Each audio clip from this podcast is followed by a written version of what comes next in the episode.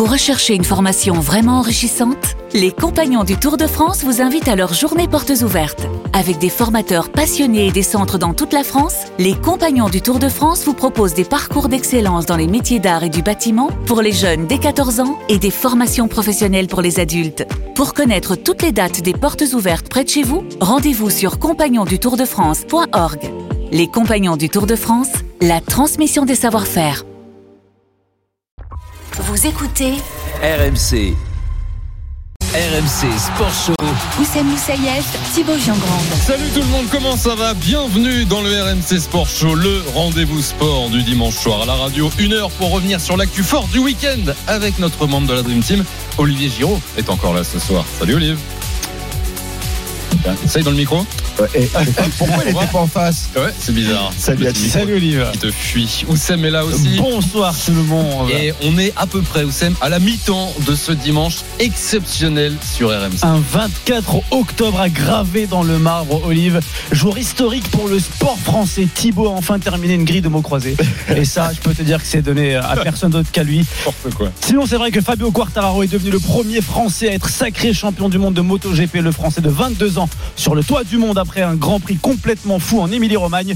Retour sur cette performance avec Jean-Luc Groix, la voix des sports mécaniques sur RMC. Le football poursuit sa folle journée sur RMC. Donc, la radio du foot, c'est nous, le Graal. Ce soir, 20h45, Marseille reçoit le Paris Saint-Germain en clôture de la 11e journée. L'ambiance, les dernières infos avant le coup d'envoi. Vous saurez tout de cette opposition de style entre deux entraîneurs argentins qui veulent marquer l'histoire de leur club. RMC Sport Show. Et on est en direct dans ce RMC Sport Show. Et quel direct? C'est de la première ligue. Comme tous les dimanches. La neuvième journée, c'était l'un des gros événements euh, de, de cette journée de sport hein, qui en compte énormément euh, depuis le début d'après-midi. Et il y a une des deux équipes qui va passer un mauvais dimanche soir. C'est pour Johan Bredov qui commande ce fameux match entre Manchester et Liverpool. Et pour l'instant, Ole Gunnar Solskjaer a encore un travail. oui, oui, oui, oui, encore pour l'instant. Euh, je pense que c'est là il, il lui reste 13 minutes à la tête de Manchester United. 5-0 pour les Reds euh, à Old Trafford. Euh, c'est rarement arrivé. Évidemment, une claque comme ça reçue par Manchester United face au rival historique euh, de Liverpool. Les buteurs, je vous les donne. Keita dès la cinquième minute sur une passe de Mohamed Salah. Diogo Jota à la 14e et ensuite le triplé pour euh, l'attaquant égyptien à la 38e dans le temps additionnel de la première période et à la 50e minute Pogba a pris un carton rouge lui qui n'était pas titulaire hein, qui est entré en jeu après la, la pause il a joué quelques minutes seulement carton rouge sur un sur une semelle euh, décollé euh, beaucoup trop haute euh, sur le sur le tibia de, de Keita qui est sorti donc euh, blessé et ça fait 5-0 pour Liverpool à la 78e minute de jeu Merci Johan. Tu nous dis s'il se passe quoi que ce soit dans les tribunes ou sur la pelouse. Voilà, si Manchester United revient, n'hésite pas. 19h08, nous sommes donc le dimanche 24 octobre 2021 et pour la première fois de l'histoire, un Français est champion du monde dans la catégorie Rennes, la MotoGP. Le meilleur départ pour Jack Miller, le coéquipier de Bagnagna qui sont en bout de ligne droite. Et c'est finalement Bagnagna qui va donc virer en tête au premier virage. Fabio, il a déjà gagné deux places. Il est 15e de ce Grand Prix. Il vient de déposer Luca Marini. C'est une chute. C'est une chute pour Pecco Bagnagna. Pecco Bagnagna qui chute à l'instant. Et Marc Marquez qui prend la tête. Et Fabio Quartararo qui devient champion du monde. Immense Fabio Quartararo qui est désormais quatrième de cette course. On voit la mine complètement désabusée de Pecco Bagnagna qui menait ce Grand Prix à six tours de l'arrivée, qui a donc perdu l'avant et qui a donc chuté, et bien en portant ses derniers espoirs, et bien de lutter pour le titre jusqu'à la fin de la saison. C'est un immense jour pour la moto française. Et nous ne sommes pas au Festival de Cannes, mais bien sur le tracé d'Emilie-Romagne et tapis rouge pour Fabio Quartararo. La une du RMC Sport Show. C'était en direct sur RMC, bien sûr, le Grand Prix MotoGP de Misano en Émilie-Romagne avec le commentaire de la Dream Team Sport Mécanique d'RMC, Jean-Luc Roy et Paul Lafitte. Dream Team euh, en nombre hein, aujourd'hui, Ah oui. Olivier Giraud est toujours là. Salut messieurs Salut les gars, salut Olivier. Bonsoir à toutes et à tous. Alors, Salut messieurs. pour tout vous dire, Salut, salut. dans le RMC Sport Show, on essaye d'avoir en direct On Fabio. Quartararo, mais qui est l'homme euh, le plus occupé du moment, Bah, euh, le président l'a appelé aussi. Euh, euh, voilà, il y a beaucoup de, de, de monde. Donc, Nous on- sommes très transparents. voilà, on est en train de l'appeler en ce à moment. tout moment, messieurs, Il peut euh, arriver. faudra fermer sa bouche et écouter Fabio Quartararo. Euh, on, on, on essaye avec Geoffrey en régie d'appeler ça. Mais Jean-Luc, toi qui commentes la F1, la moto depuis une quarantaine d'années euh, environ, hein, si on t'avait dit qu'un jour un Français régnerait sur la catégorie Rennes en, en moto. Ça, ça représente quoi ce titre aujourd'hui, Jean-Luc? Ah bah écoute, c'est absolument immense, c'est absolument gigantesque. On l'attendait, on le souhaitait. Dans le passé, euh, je rappelais pendant le direct euh, avec Paul tout à l'heure, il y a eu, des titres de champion du monde, mais pas dans la catégorie Rennes, on va dire. Alors à l'époque, c'était les 500 cm3. Depuis 2003, on l'appelle MotoGP. Les machines sont maintenant des 1000 cm3. Mais il y a eu les titres bah, de Johan Zarco, c'est pas si vieux, en Moto 2 en 2015-2016. Mike Di Meglio en 125 en 2008. Arnaud Vincent, Olivier Jacques, Christian Saron, Jean-Louis Tournadre, Patrick Ponce, le regretté Patrick Ponce en 750, et puis Alain Michel, qu'on n'oublie pas en car. Il y en a eu des titres, mais jamais dans la catégorie Rennes. Donc là, évidemment, c'est un exploit absolument sensationnel, surtout à 22 ans, de la part de, de Fabio, qui a intégré l'équipe d'usine Yamaha au début de cette saison, après avoir commencé à briller euh, la saison dernière, effectivement, dans une équipe euh, privée.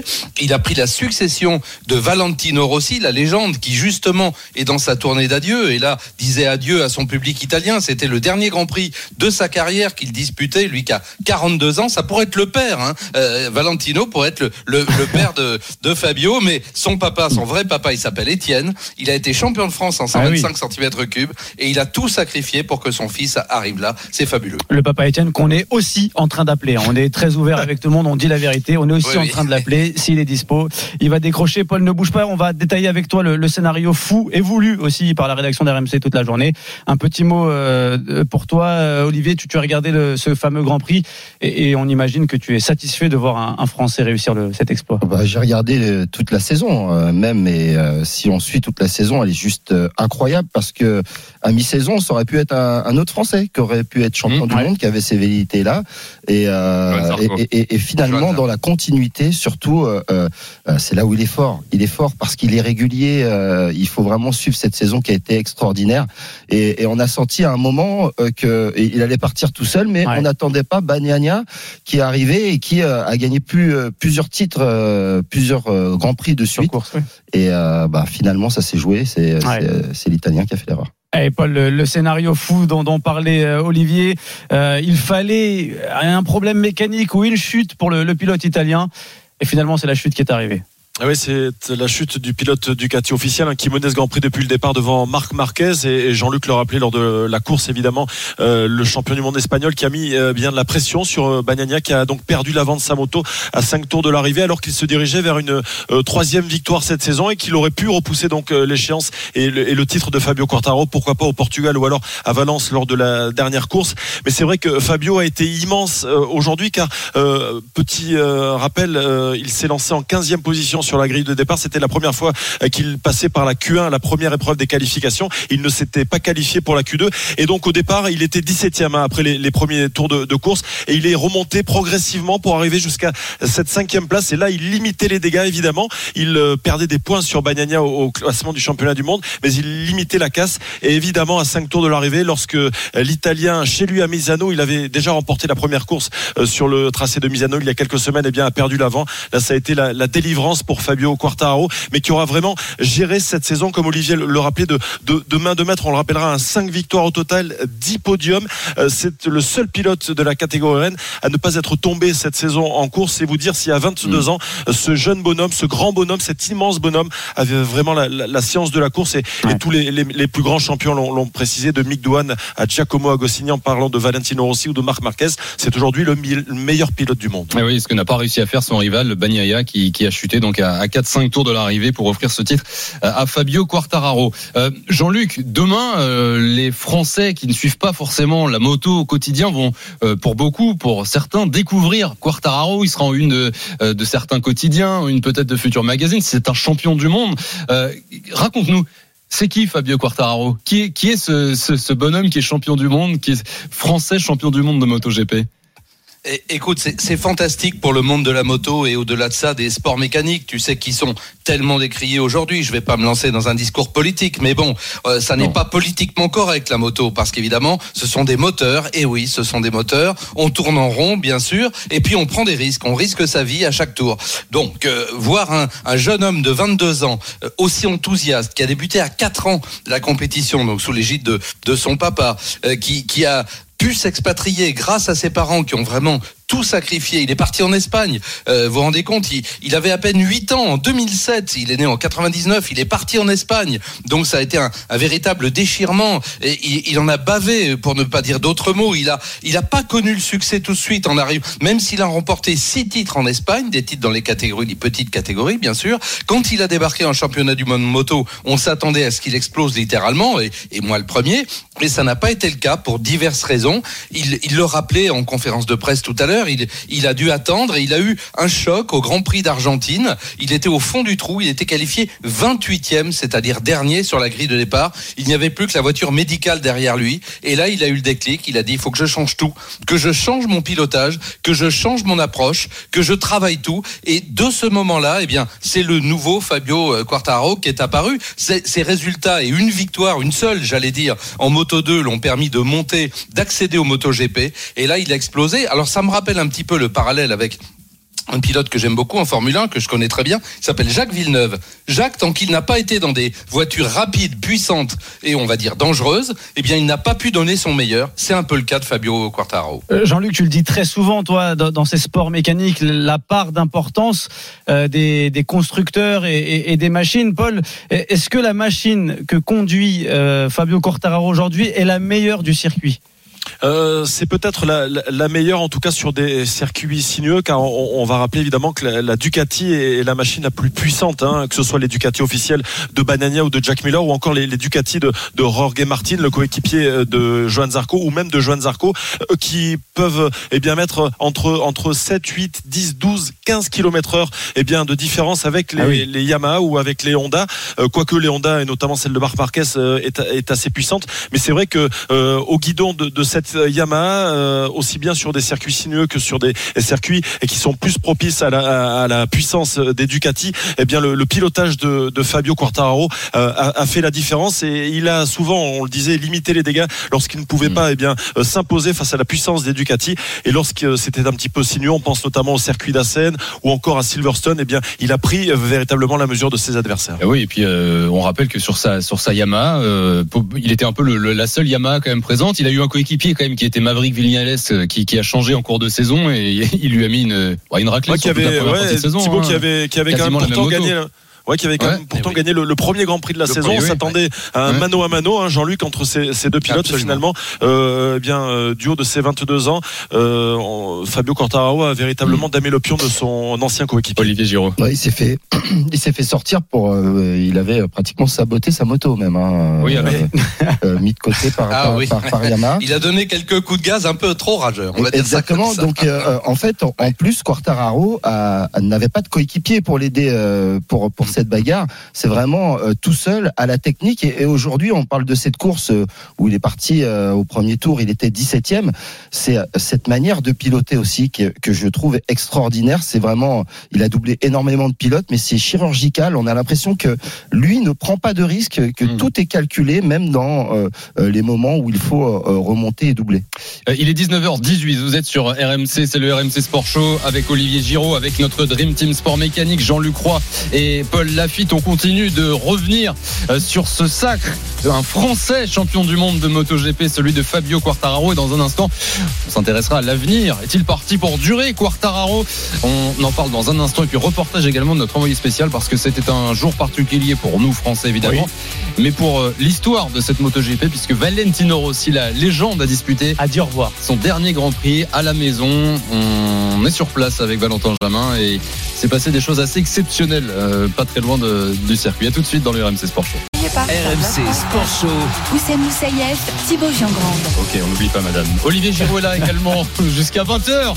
Vous écoutez le RMC Sport Show, votre rendez-vous sport du dimanche soir. Et c'est un bonheur ce soir de faire cette émission consacrée en large partie au sacre de Fabio Quartararo, champion du monde de MotoGP. On est avec Jean-Luc Roy et Paul Lafitte, la Dream Team Sport Mécanique. Dans une dizaine de minutes, le foot ou Sam Et oui, puisque ce soir, la grande affiche, la affiche de clôture de, de cette journée de Ligue 1, de la 11e journée entre Marseille et le Paris Saint-Germain. Saint-Germain. On ira du côté de Marseille d'ailleurs pour prendre le pouls euh, de cette soirée, l'ambiance, les dernières infos compo. Vous saurez tout de ce match. Il reste deux grands prix dans cette euh, saison, messieurs, dames. Fabio Quartararo est déjà champion du monde. Il ne peut plus être rejoint. Euh, Qu'en est-il de, de l'avenir? Est-ce que c'est un règne qui est parti pour durer, Paul et, et Jean-Luc? Euh, certainement, euh, car au, au vu de, de sa saison, il est parti pour, pour dominer, mais je pense que Jean-Luc va, va me confirmer ça. Euh, le retour sur le devant de la scène de Marc Marquez, hein, qui avait été blessé, lui, euh, six fois titré en MotoGP, qui a d'ailleurs gagné derrière Fabio Quartaro. C'est le, pilote qui a le plus gagné cette saison, hein, trois grands prix, et qui est en train de, remontrer le, bout de son nez. Et je pense que dans les saisons à venir, Marc Marquez, euh, Jean-Luc sera peut-être le, plus sérieux rival de, Fabio pour l'obtention d'un nouveau titre de champion du monde.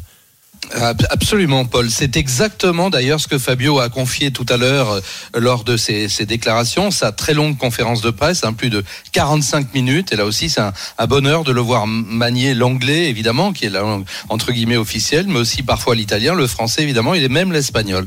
Donc c'est quelqu'un qui est capable d'exprimer ses sentiments. Et il a dit que oui, le retour de Marc Marquez l'impressionnait beaucoup. C'est un pilote avec qui il entretient personnellement d'excellents rapports, et on l'a vu d'ailleurs, puisque Marc s'est arrêté pour chaleureusement euh, féliciter Fabio pour ce titre de champion du monde. Il a bien compris, Marc, que même si cette victoire pour lui est presque un, un- un vrai retour aux affaires, parce qu'il a été très longuement blessé, vous le savez, à l'épaule droite, cette épaule qu'il a d'ailleurs désignée au Ah moment oui. où il franchissait la ligne, il était debout et avec sa main gauche, il montrait l'épaule droite en disant ça y est, maintenant ça a l'air de tenir. Donc euh, oui, c'est évidemment ce sera le, le rival principal.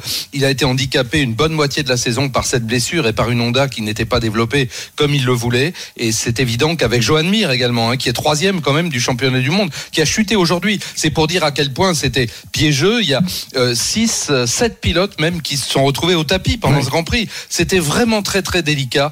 Et Fabio a géré ça. Et pour répondre à la question, oui, il, il a loué également sa constance, sans prétention, mais avec euh, lucidité et, et- et sa sérénité quelque part euh, cette saison. Et il a dit c'est comme ça que je suis devenu champion du monde. C'est lui qui a marqué des points à tous les grands prix jusque-là. Il est le seul. Olivier, je, je te vois sourire là sur le- cette comparaison, ce duel avec Marc Marquez. Bah, Marc Marquez, euh, à l'interview, euh, tout de suite après euh, sa victoire, euh, il a félicité bien sûr euh, Fabio, mais il lui a dit euh, que C'est grâce à moi. euh, il l'attendait l'année prochaine Ah oui, déjà, que rendez-vous. l'année prochaine euh, euh, il serait là pour pour l'empêcher de pas être celui qui va gagner euh, plusieurs championnats du monde de suite. Messieurs, on, on tente de prendre un tout petit peu de, de recul sur la performance, même si elle est d'aujourd'hui, et, et on essaie de se projeter en France. Est-ce que la, la moto va prendre un peu plus de place pour nous, analystes de sport, et surtout pour le grand public. À votre avis, euh, Paul et, et Jean-Luc?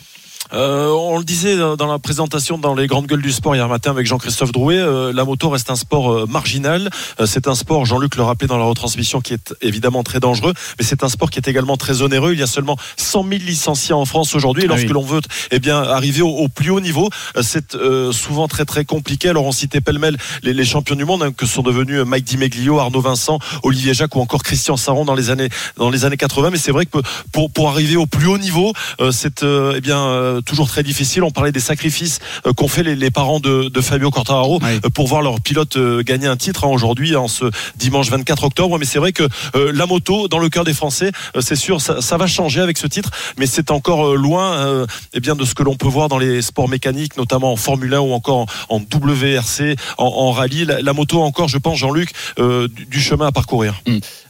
Oui, elle a du chemin à parcourir. Bah, effectivement, c'est la, moto, ça, ça a eu, on, on s'en souvient plus forcément aujourd'hui, mais une mauvaise image. Les fameux blousons noirs, enfin les bandes organisées, on, on avait une, une mauvaise image de, de la moto. Et puis les courses moto, c'est vrai qu'à une époque, et heureusement, je touche du bois en disant ça, c'est pratiquement révolu, même s'il y a malheureusement encore quelques, quelques Ouais. chutes mortelles. Il y a moins de dangers qu'il y en a eu grâce aux protections, grâce au circuit, grâce à l'équipement euh, des pilotes. Donc l'image doit changer. D'ailleurs, euh, tous les pilotes de Formule 1, pratiquement sans exception, disent qu'ils ne ratent pas un Grand Prix moto, tellement eux-mêmes trouvent ça absolument passionnant. Alors qu'il arrive à certains, ça a été le cas de Raikkonen, qui a été écarté justement à cause du Covid de deux Grands Prix, n'a pas regardé les Grands Prix de Formule 1, c'est vous dire. Donc euh, les pilotes de Formule 1 sont plus passionnés de moto qu'ils ne le sont par leur propre sport. Olivier Giraud, alors, tu crois à l'essor de ce sport alors- Alors, euh, On sait qu'en Italie, en Espagne, on va voir le reportage dans un instant. On entendra le reportage de Valentin Jamin. Vous allez voir que c'est exceptionnel. Est-ce qu'en France, un jour, la moto peut faire la une Bah, ce qui me gêne, c'est que vous disiez un jour, c'est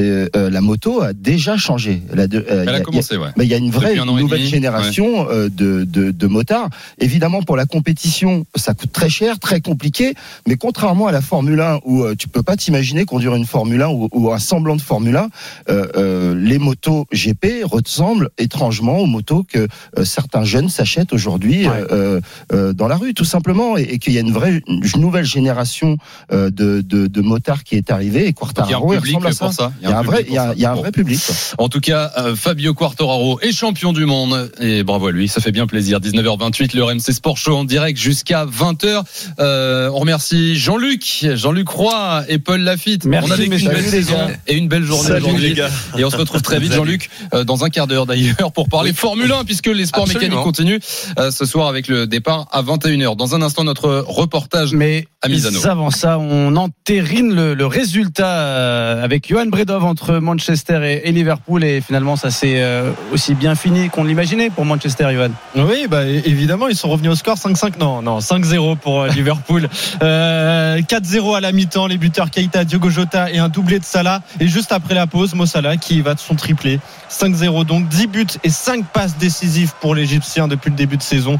C'est magnifique Mm. pour euh, Mohamed Salah et euh, Liverpool au classement est deuxième maintenant de Première Ligue, un point derrière Chelsea euh, leader. Et quand même grosse performance de United qui n'a pas pris de but sur les 20 dernières minutes. Et ça c'est fort. Merci Thibaut. Merci Johan, bonne soirée à toi. La moto, Salut, on le Johan. disait, double événement sur ce Grand Prix MotoGP de Misano en Italie, le titre de Quartararo pour nous Français, mais c'était aussi le dernier Grand Prix à domicile pour une légende de ce sport. RMC Sport. Reportage. Valentino Rossi va prendre sa retraite à l'issue de la saison. Il reste deux grands prix au Portugal et en Espagne, mais c'était donc le dernier à la maison pour la star italienne. On retrouve en direct d'Emilie Romagne, notre envoyé spécial Valentin Jamin. Salut Valentin. Alors, Valentino Rossi a terminé à une anonyme, une anonyme dixième place, mais il a été fêté à la hauteur de son immense carrière et on le rappelle, c'est c'est sept titres de champion du monde dans cette catégorie, Valentin. Valentin, est-ce que tu es là, Valentin? Ah, il est parti, voilà. Valentin, Les aléas du direct, comme Va- on Valentin, il est 1982. aussi présent dans l'émission que Fabio Quartararo, tu vois. Valentin, est-ce que tu es là? Bon, il reviendra dans, dans quelques instants. On, on- on marque une petite pause. Voilà, le programme, hein, je vous le rappelle, le à temps de le 19h30. reconnecter. Dans un instant, on va tenter de joindre euh, Valentin Jamin. On parlera foot également. Dans une heure et quart, le coup d'envoi de Marseille-Paris Saint-Germain. Les dernières infos compo, l'ambiance autour du Vélodrome. Euh, C'est dans un instant sur RMC. Puis on dira un mot de Formule 1 vers 19h45-50. Eh oui. Le Grand Prix des États-Unis ce soir. Grand Prix d'Austin, Max Verstappen, Lewis Hamilton en première ligne. Et comme tu le sais mieux que tout le monde, Olivier, les deux s'adorent. Ça va être fantastique. Je sais pas si t'as vu les essais. Ouais, j'ai vu les essais. Fantastique. Ouais, on se croirait sur le périph euh, un jour d'affluence. On en parle dans un instant. RMC Sport Show. Oussem Moussaïef, Thibaut Giangrande. Et Olivier Giraud, notre membre de la Dream Team, qui est là ce soir dans votre rendez-vous sport du dimanche soir à la radio Oussem dans une dizaine, douzaine de minutes. Formule 1. Et oui, la Formule 1, le Grand Prix d'Austin aux États-Unis. Verstappen, Hamilton en première euh, ligne. Les deux sont à 6 points seulement au classement général l'un de l'autre. Ça va être chaud ce soir, dès 21h, le Grand Prix sur RMC. Ce sera en même temps que du foot. Il faudra regarder le début du foot, zapper. euh, Ou ouais, sinon, écoutez- écoutez RMC, vous avez les deux en euh, même temps. Tout ça pour vous. Euh, Parce que à 20h45 dans 1h10, Marseille, Paris Saint-Germain. L'affiche, le choc pour conclure cette onzième journée de Ligue 1. Et on va tout de suite prendre la direction du sud de la France. Ah, Euh, cette moi, petite musique euh, quand on euh, l'entend, Monaco c'est- Tu es à Monaco Non. Nice Juste à côté, Ah. Marseille. Ah, on va à Marseille. Nicolas Pelletier, notre envoyé spécial aux abords du stade Vélodrome. On a mis les tauliers à l'intérieur. Jeannot Rességuier et Florent Germain qu'on retrouvera dans quelques minutes. Et puis le petit jeune dehors. Salut Nico. C'est ça, c'est ça le journalisme. salut Oussem, C'est comme- C'est comme ça que ça se passe dans les rédactions. Ah ouais. Bon, raconte-nous à 1h10 du coup d'envoi l'ambiance. On imagine un jeune Vélodrome chaud bouillant ce soir. Ah, pour vous dire, c'est un véritable volcan. C'est une ambiance totalement dingue devant le stade Vélodrome. Alors, pour vous faire un, petit panorama de, ce que je suis en train de, de voir, on a le parvis qui donne sur le boulevard Michelet qui est rempli. Et depuis 16 heures, les supporters de l'OM donnent de la voix, accompagnés par des bombes agricoles, des feux d'artifice pour se mettre dans l'ambiance. Un supporter euh, du virage sud de l'OM me disait il y a quelques minutes, c'est complètement dingue. Ça fait 15 ans que je suis abonné. C'est une des plus belles ambiances que j'ai pu voir. Alors il faut un peu nuancer. C'est Flo Germain qui m'a dit ça tout à l'heure. Celle de 2015 lors du classique avec Marcelo Bielsa était déjà assez dingue sur les marches devant le stade. Les supporters enchaînent et qui ne sautent pas euh, n'est pas marseillais. Je peux vous dire, j'étais en plein milieu tout à l'heure. Alors on sent carrément le sol trembler au moment du saut. Alors un peu plus d'une heure du coup d'envoi, la plupart des supporters sont en train d'entrer euh, dans le stade. 65 000 spectateurs pour ce classique. Les supporters attendent maintenant une victoire à domicile. Ils l'attendent depuis 10 ans, mais je n'ose même pas imaginer l'ambiance à la sortie s'il y a une victoire au bout. Nicolas Pelletier aux abords du stade Vélodrome. Tu fais attention à toi, Nicolas, s'il te plaît. On Ouais, a entendu on des bruits. on euh, un peu pour toi quand on même. fait, euh, tu fais attention, Il y, a pas, il y a pas mal de bombes. Et mal de, revenir en, en bonne santé. On bascule de l'autre côté du mur qui est en face de toi, Nicolas. On rentre à l'intérieur du stade avec les tauliers dont parlait euh, Thibaut, Jeannot Rességuier, Flo Germain. Salut les gars. Bonsoir sur euh, le perchoir. Bonsoir à tous. Salut à tous. Messieurs, on a pris des nouvelles de l'ambiance à l'extérieur. On entend l'ambiance à l'intérieur. Ouais, il y a du monde. C'est vrai que c'est souvent à ça. Tu as raison de, de me poser la question qu'on reconnaît un gros match d'un match exceptionnel. Parce Ouais. que ce soir effectivement euh, les virales alors sont pas pleins à 100% mais à 80% et c'est le cas depuis une bonne heure. Euh, j'ai bien aimé une scène il y a une petite demi-heure. Euh, le bus est arrivé on a vu les joueurs très concentrés évidemment. Et puis Rongier et Conrad de la Fuente étaient les deux seuls joueurs marseillais à venir dans le rond central un petit peu. Et on a pu lire sur les lèvres il y a eu un petit clin d'œil de Rongier à Conrad. Il lui a dit c'est beau, c'est chaud. Euh, Et c'est vrai que c'est particulièrement beau et particulièrement chaud. On voit qu'avec Jeannot qu'il y a des tifos qui se préparent. Ça va être, euh, ça c'est sûr, une très très grosse ambiance. Dans quelques instants, Jeannot Flo, vous allez nous donner les dernières tendances compos, en attendant d'avoir les compos officiels d'ailleurs dans une dizaine de minutes. Mais Olivier, ce Marseille-Paris Saint-Germain, on a l'impression que cette année, il y a un truc en plus, il y a une espèce de ferveur qui est revenue. L'OM est- troisième de Ligue 1 avant le début de cette onzième journée. Paris est leader bien sûr, mais l'OM joue, envoie du jeu. Euh, Il y, a, il y a un truc en plus cette année, non? Bah, écoute, euh, c'est euh, la, des premières fois où on, on sent un, un OM capable de, de titiller les Parisiens et surtout avec l'état d'esprit euh, de vouloir battre les, les Parisiens. Souvent, on les entendait dire oui, euh, oh, on va faire ce qu'on peut, on va essayer, on va gagner, mais tu tu sentais pas les moyens derrière. Mais cette année, franchement, cette équipe, euh, euh, Bielsa, il l'emmène bien. Sampaoli. Hein, Sampaoli, tu vois Il y a un air de Bielsa. il y a un air, Il y a un air par rapport à, c'est vrai. à- à 2015. À 2015. On entend les sifflets, Jeannot. Se c'est qu'ils écoutent RMC et euh, ils n'ont pas aimé qu'on dise Bielsa à la place de Sampaoli euh, parce que Rodré Sampaoli il a été adopté ici. Donc réaction immédiate, sanction immédiate. 104 points. RMC à Marseille. Non, c'est que le staff du PSG, Jeannot, est en train d'entrer sur la pelouse. Ouais, tout petit à petit, on va, on va voir euh, les gardiens arriver pour l'échauffement et on aura peut-être une réponse déjà par rapport à Donnarumma ou par rapport à, à Navas sur la, sur la compo d'équipe. Mais bon, c'est vrai que c'est un, un match avec un contexte particulier. Au-delà du fait que Messi va découvrir le, le stade Vélodrome, mais Messi c'est l'Argentine, Messi c'est Rosario, mais l'Argentine c'est surtout euh, Sampaoli d'un côté, Pochettino de l'autre.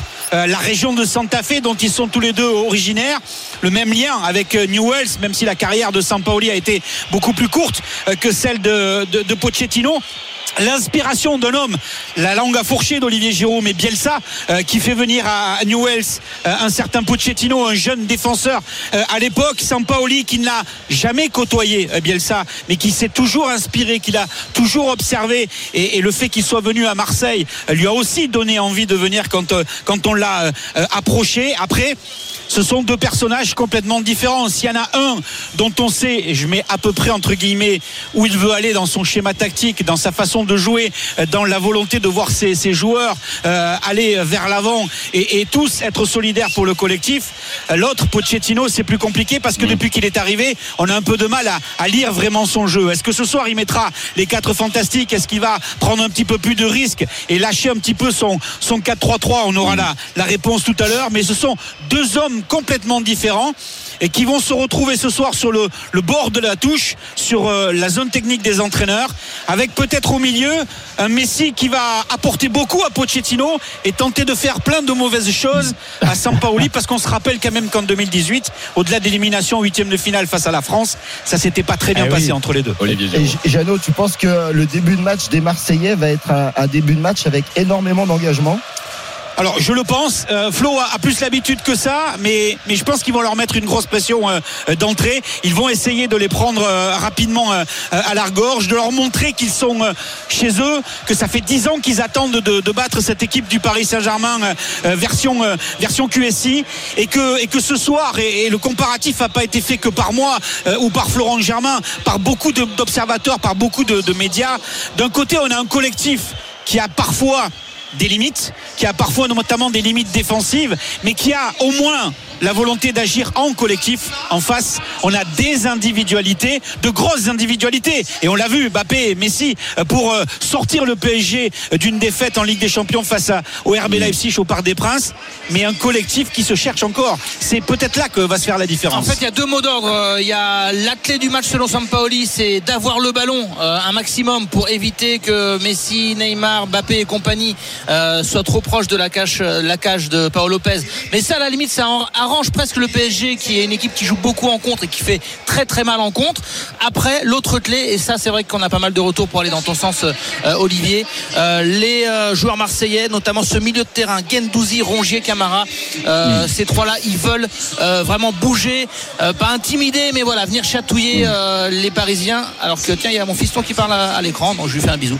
Comment ça, Avec comment ça, il parle à l'écran non, non, mais ça m'a, ça, je m'y attendais pas du tout. Le, le petit bonhomme Pablo qui est en train d'être inter- interviewé sur les écrans géants. C'est excellent, Avec ça. ses copains du, du stade de foot. Il- et il- ils il vont joue- chanter. Il joue euh, contre le Paris Saint-Germain Ah non, il va chanter non, son non, non, mais euh, be- belle, belle opération des, des clubs partenaires. Pour les clubs partenaires, là, ils sont en train de santé, de sauter, de santé euh, qui saute pas n'est pas marseillais et euh, qui invite beaucoup de minots de ces clubs partenaires. Alors, quand ils ont reçu l'invite pour un OMPG, je peux vous dire qu'ils Ah, avaient c'est tous des étoiles plein les yeux. Alors, il est Excellent, 19h42. Vous êtes dans le RMC Sport Show dans une heure et trois minutes. Le coup d'envoi de ce Marseille-Paris Saint-Germain sur RMC. Dans un instant, on va vous retrouver Jeannot et oui, pour Flo, les compositions d'équipe. pour avoir les compos officiels qui devraient tomber aux alentours de pas encore 19h45. Ouais, on- justement, on va attendre que ce soit officiel. Et à partir de 20h dans l'after, on vous débrieferez, messieurs, autour de Gilbert Bribois, les compos concoctés par Sampaoli et Pochettino. D'ici là, Formule 1 à suivre. Eh oui, le Grand Prix d'Austin, le duel tant attendu entre euh, Verstappen et Lewis Hamilton. Qui va sortir vainqueur de ce Grand Prix des États-Unis? On en parle d'ici quelques minutes. Avec deux énormes événements à suivre sur RMC. On en parle tout de suite dans le RMC Sport Show. RMC Sport Show. Oussem Moussaïef, Thibaut Giangrande. Le dimanche de folie continue sur RMC. Ce 24 octobre est exceptionnel. Fabio Quartararo, premier français champion du monde en MotoGP. La journée qui est loin d'être terminée dans une heure. Marseille-Paris Saint-Germain, ce sera parti sur RMC, 11e journée de Ligue 1. Et dans une heure et 13 minutes à 21h, Grand Prix Formule 1. d'Austin. On en parle dans un instant. Olivier Giraud est là, notre membre de la Dream Team, jusqu'à 20h ce soir. Euh, Oli- Olivier qui se fait chambrer. Le Marseille PSG est déjà parti parce que j'ai eu un petit message de mon ami euh, Jackson Richardson qui me dit Oula. on va vous ruiner ce soir. Il dit pas mal quand même euh, le truc sur Bielsa. Et, et tu vois, nous à l'époque, on avait une vanne quand un mec, tu, tu, tu, tu voulais pas te faire vanner, tu disais moi, moi je connais pas les remplaçants. Par. Bisous à Jackson. Jackson Richardson, autre légende du. euh, Supporter de l'Olympique de. Marseille. Et donc le Marseillais face aux Parisiens, effectivement. Le match est lancé. Dès qu'on a les compos euh, qui tombent Dès que d'ailleurs, ça tombe, on va on voir. Jeannot Rességuier et Flo Germain en direct du stade Vélodrome. on vous donnera l'info avant l'after qui arrive à 20h.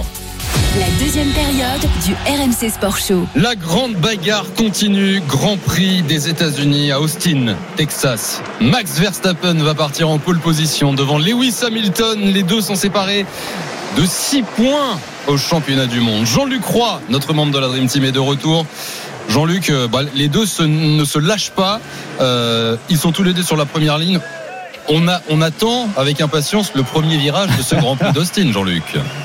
Ah ça, je peux te dire qu'on l'attend effectivement avec une certaine impatience, surtout quand on se rappelle qu'à plusieurs reprises, l'homme qui était placé en deuxième position, mais sur la première ligne, est parvenu à devancer celui qui avait la pole au moment du freinage. Pourquoi? Parce qu'il y a un véritable mur euh, qui sépare la grille de départ du premier virage, qui est une épingle à gauche extrêmement serrée.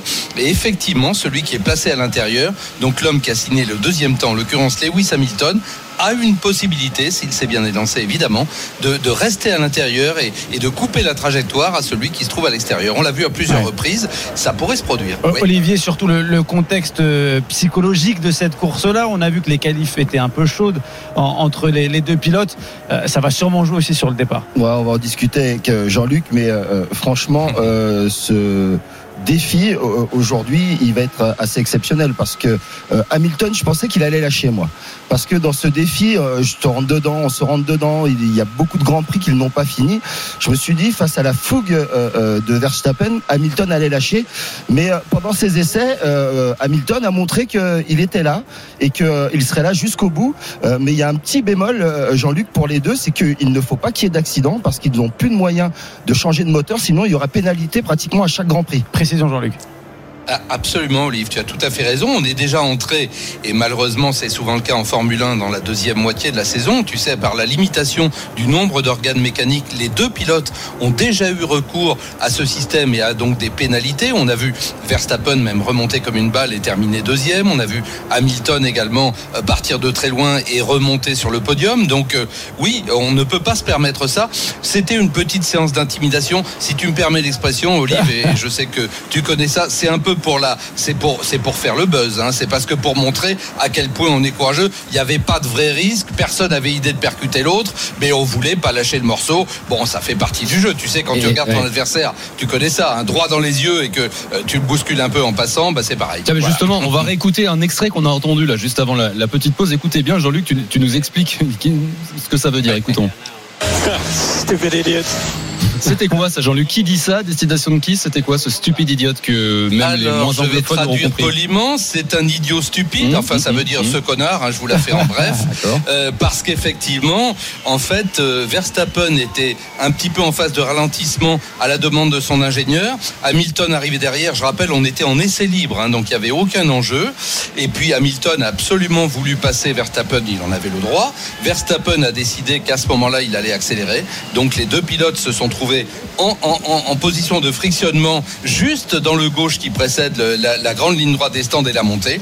Et dans la montée, bah, tout le monde a monté les rapports comme en course et on s'est retrouvé côte à côte euh, au freinage. Et là, Hamilton à l'intérieur, c'est peut-être ce qui va se passer tout à l'heure. Je le rappelais pour le départ, n'a pas lâché. Et donc c'est Verstappen qui a dû lâcher à l'extérieur. Donc il était vexé comme un pou. Voilà l'histoire.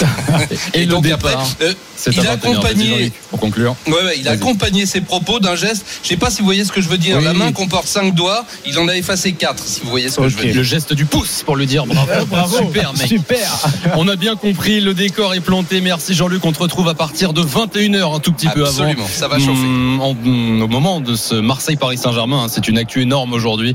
Euh, on sera sur tous les terrains comme d'habitude sur RMC pour ce Grand Prix d'Austin et la lutte qui continue. Thibaut en MotoGP, la victoire de Fabio Quartaro n'était pas le seul événement de la journée. C'est le reportage. RMC Sport. Reportage. On va retenter notre chance avec Valentin Jamin, notre envoyé spécial euh, à Misano, pas loin du circuit Simoncelli, où Fabio Quartararo a été titré cet après-midi. Valentin, es-tu là?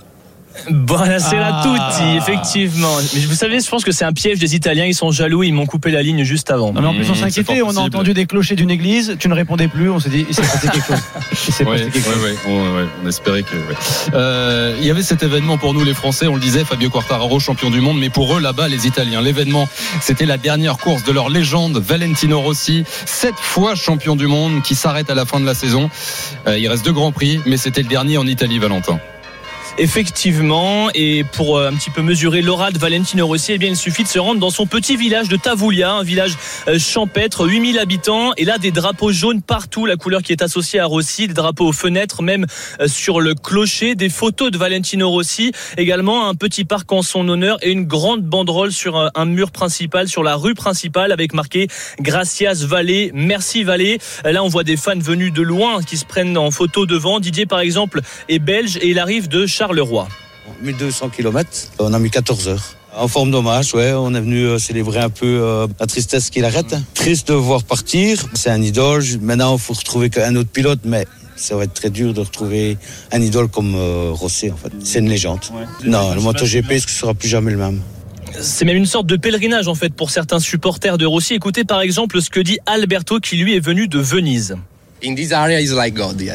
Où nous nous trouvons, il est comme Dieu. Rossi, c'est une passion, quelque chose que tu trouves tous les dimanches. Tu sais qu'il sera là. Il représente le sport mécanique ici, tout comme Ferrari. Même ceux qui ne s'y intéressent pas savent qu'il va arrêter. Il est comme le pape. C'est l'histoire. Voilà, comme le pape, ici il y a un fan club de Rossi, des boutiques de Rossi, beaucoup de stands évidemment pour vendre des casques, des figurines, des t-shirts à l'effigie du champion. La commune, messieurs, a même changé la limite de vitesse. C'est plus 50 km heure, mais c'est 46 km heure, 46. C'est le chiffre porté par Rossi sur la piste. Écoutez ce que dit Luis. Il habite lui Tuvilla aussi et il en est très très fier. C'est une grande chance pour nous qui sommes ici, on ne s'en rend pas forcément compte, mais pour les personnes qui viennent d'ailleurs, ils s'en rendent compte vraiment combien Valentino est grand dans le monde. Pour la ville, il a amené beaucoup de monde, beaucoup de tourisme, même quand il ne court pas en Italie, mais dans d'autres pays du monde, ils viennent voir les courses ici, au bar des Rossi. Mais cet après-midi, il y avait Grand Prix, c'était bien sur ses terres, à une quinzaine de kilomètres en fait le circuit de Misano de son village. Rossi avait donc rendez-vous avec son public, dernier Grand Prix en Italie, vous l'avez dit, avant qu'il mette fin à sa carrière tout le monde en jaune. C'était impressionnant. 35 000 personnes avec des casquettes. Le drapeau numéro 46. Et ceux qui ne sont pas équipés vraiment sont des intrus. Ici, Rossi a terminé euh, dixième. Hein, une place honorable pour lui qui est en difficulté globalement depuis deux saisons. Et forcément, ça faisait quelque chose au Tifosi comme Ignacio de le voir partir. Bien sûr que je suis triste car c'était sa dernière ici. C'est la fin d'une ère, mais c'est mieux pour Valentino de finir comme cela, comme un grand champion, à 42 ans. Alors, qui va prendre la suite maintenant C'est la question. Eh bien, personne ne sera à sa hauteur pour beaucoup d'Italiens. C'est par exemple ce que pense Marco, qui a lui aussi une casquette numéro 46 sur la tête. Quartararo et Marquez sont juste des pilotes. Rossi est une légende, c'est différent. Rossi, c'est la moto GP, c'est vraiment un monde différent. En tout cas, tous ces titres de champion du monde seront durs à égaler, très très durs. Et nous, petit du côté français, on espère évidemment que notre Fabio Quartararo essaiera de s'y atteler. Le Q8. Le Q8. Merci. Valentin Jamin, reportage en direct de Misano. Après Valentino Rossi, c'est une grosse carrière, mais on dit la même chose d'Olivier Giroud en France. Hein. Oui, oui, oui, Et on, alors on va changer. Tu vas arrêter tes conneries. Écoute, Valentino Rossi n'est pas champion olympique. Exactement. Merci Olivier. Passe une bonne soirée. À vous aussi. Les compos sont tombés. C'est dans, dans un instant dans l'after. Dans l'after autour de Gilbert Dubois. Exactement les quatre L'OM au complet, Navas dans les buts. L'analyse dans un instant dans l'after football. C'est une bonne soirée sur RMC. Ciao.